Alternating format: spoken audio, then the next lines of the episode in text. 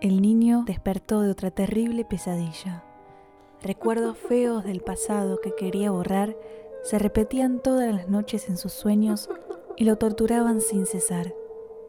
Al niño le aterraba irse a dormir, así que un día fue a ver una bruja y le suplicó, Por favor, llévese mis recuerdos feos para que no vuelva a tener pesadillas y yo haré lo que me pida. Pasaron los años y el niño se hizo adulto. Ya no tenía pesadillas, pero por algún extraño motivo no era feliz. Una noche hubo una luna de sangre y la bruja por fin volvió a aparecer para llevarse lo que él le había prometido a cambio de su deseo. Y él gritó lleno de rencor. Todos mis recuerdos feos desaparecieron. ¿Pero por qué? ¿Por qué no puedo ser feliz? Entonces la bruja se llevó su alma tal como acordó y le dijo esto.